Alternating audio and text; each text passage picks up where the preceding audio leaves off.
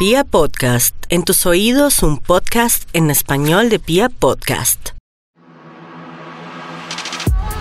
Hola, yo soy Yu de Vete por el Mundo y el capítulo de hoy va a ser un podcast dirigido para una pregunta que normalmente me hacen constantemente y hasta para mí es importante saberlo y es cuál es la mejor época para viajar.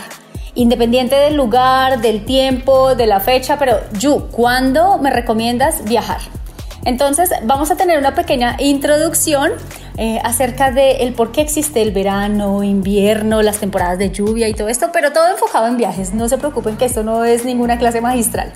Aparte quiero contarles que este podcast está siendo grabado eh, con una cámara profesional por primera vez en mi vida, no solo a punta de celular. y van a poder verlo en mis videos en mi canal de YouTube, el cual voy a abrir próximamente. Entonces los invito para que me sigan. Yo soy Yu de por el Mundo y bienvenidos a este nuevo capítulo.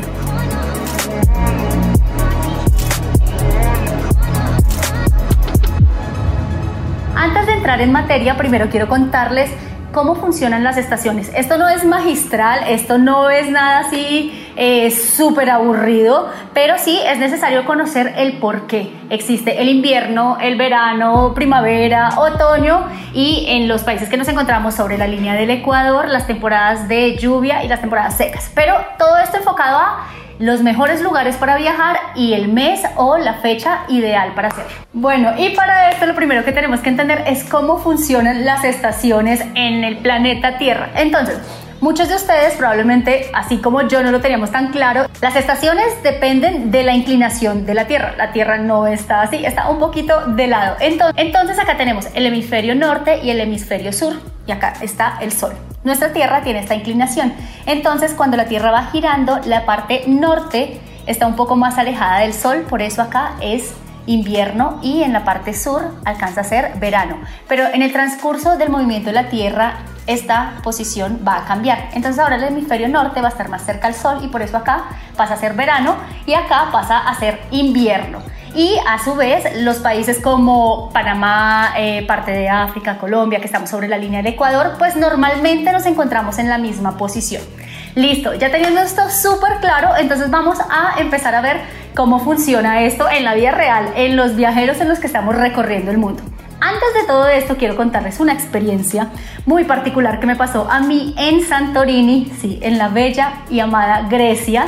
Me fui yo para mis vacaciones de verano, que para Europa es entre mitad de junio y mitad de septiembre. Listo. Entonces, como sabemos algo acerca de las temporadas, temporada alta, media, baja, entonces el verano claramente en Europa es temporada alta. Pero si vamos a finales de septiembre, que ya está finalizando el verano, en ese caso los precios tienden a bajar.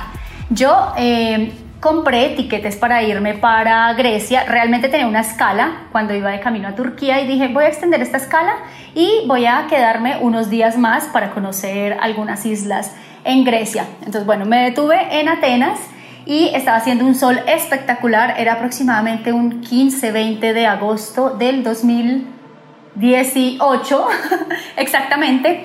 Y em, es allí donde yo digo, bueno, eh, estamos aún en verano, 35 grados, qué solazo, qué clima más espectacular, perfecto para irnos para la playa.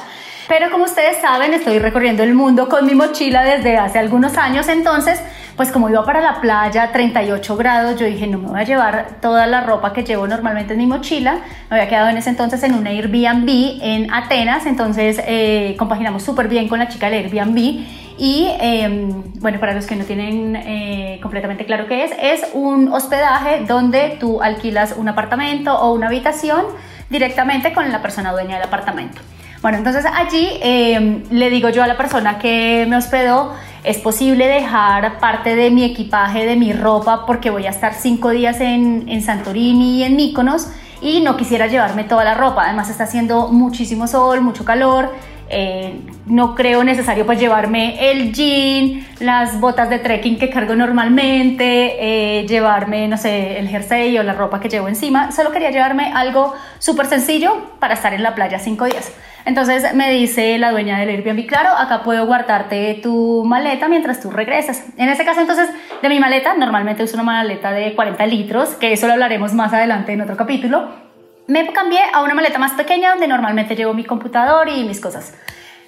El caso es que yo claramente digo pleno verano, o sea, finales de septiembre, mejor dicho, en Santorini, la vida y el sueño de todo viajero.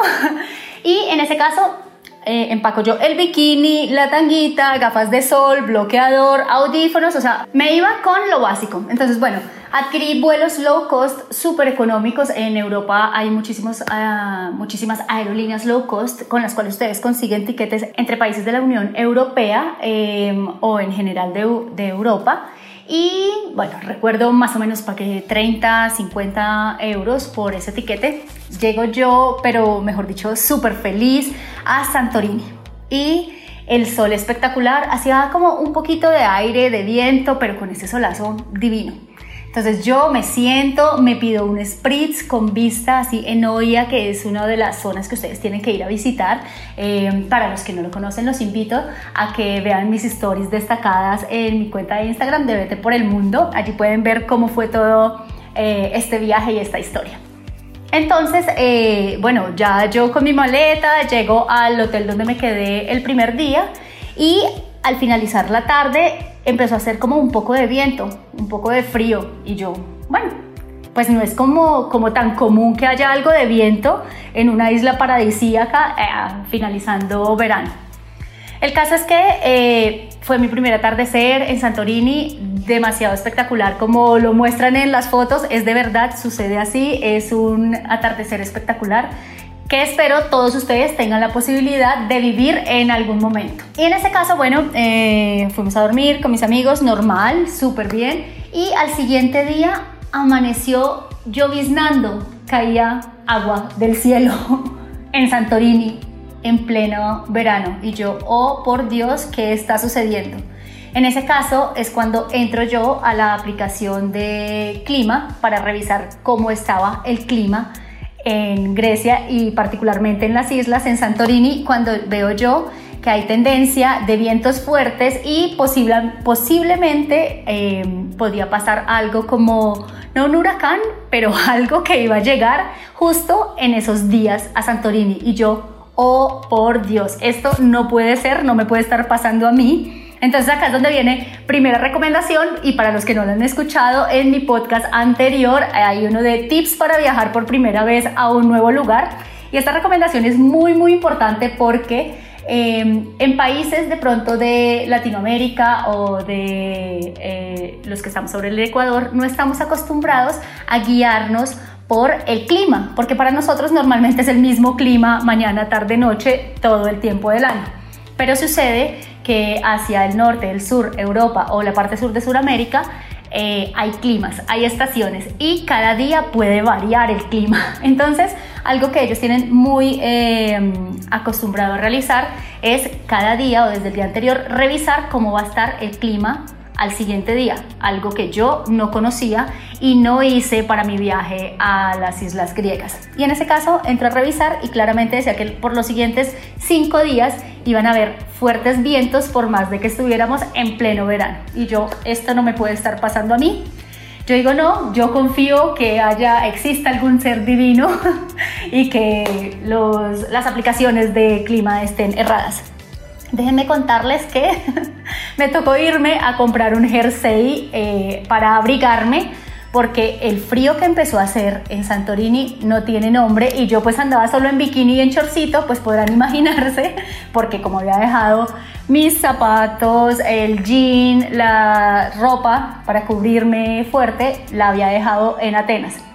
Entonces, claramente empiezan a subir los costos en mi viaje y entonces tengo que comprar ya un saco, jersey, como lo llamen ustedes en su país, para cubrirme. Eh, la persona que me estaba eh, hospedando, donde me estaba hospedando, me prestó también algo de ropa para abrigarme. Tuve que comprar un jean para ponerme y claramente cero playa, cero, cero playa, únicamente podía verla ya el atardecer allí estuvo súper nublado y entonces dije, bueno, ya lo único que me queda es poder moverme a una nueva isla porque aunque ustedes no lo crean, sí es cierto, Santorini es una de las islas más costosas que tiene Grecia. A pesar de que hay otras islas que son un poco más económicas, existen Naxos, Paros, eh, bueno, muchas otras. Y ya esa noche, al siguiente día, yo cambiaba de una isla a otra. Hay unos barcos que te llevan de entre islas. Estaba yo más o menos a las 9 de la mañana esperando la salida de mi bote para ir a la siguiente isla, pero como estaba lloviendo, cancelaron todas las salidas de los botes. ¿Qué pasó? Yu se quedó encerrada un día más en Santorini con lluvia en una isla bastante costosa, donde ya no tenía hospedaje para esta noche y así como yo, otros miles de viajeros estábamos encerrados en la isla y tuvimos que salir a buscar hospedaje de última hora una noche más. Entonces empiezan a seguir incrementando los costos, todo por no haber revisado cómo iba a estar el clima durante la semana en que yo decidí ir.